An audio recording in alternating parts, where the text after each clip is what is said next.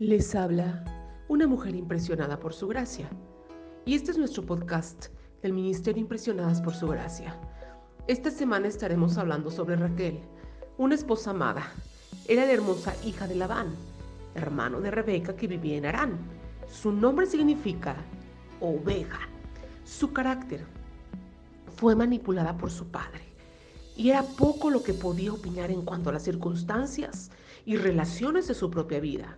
Pero en lugar de enfrentar de manera creativa una situación difícil, Raquel se comportaba como víctima perpetua. Reaccionaba ante el pecado con más pecado y empeoraba aún más la situación al competir con su hermana y engañar a su padre en venganza. Su dolor, que su anhelo de tener hijos, finalmente desembocó en su muerte al dar a luz. Una muerte precoz. Su gozo que su marido la valoraba y hacía lo que fuera para poder tenerla muy feliz.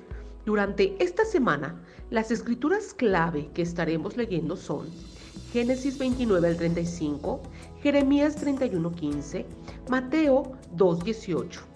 Te animo a que durante los próximos días puedas leer estos pasajes.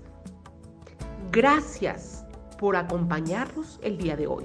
Nuestra oración es que el Padre, Dios de nuestro Señor Jesucristo, el Padre glorioso, te dé el espíritu de sabiduría y de revelación para que lo conozcas mejor y que asimismo sean iluminados los ojos de tu corazón para que sepas a qué esperanza Él te ha llamado.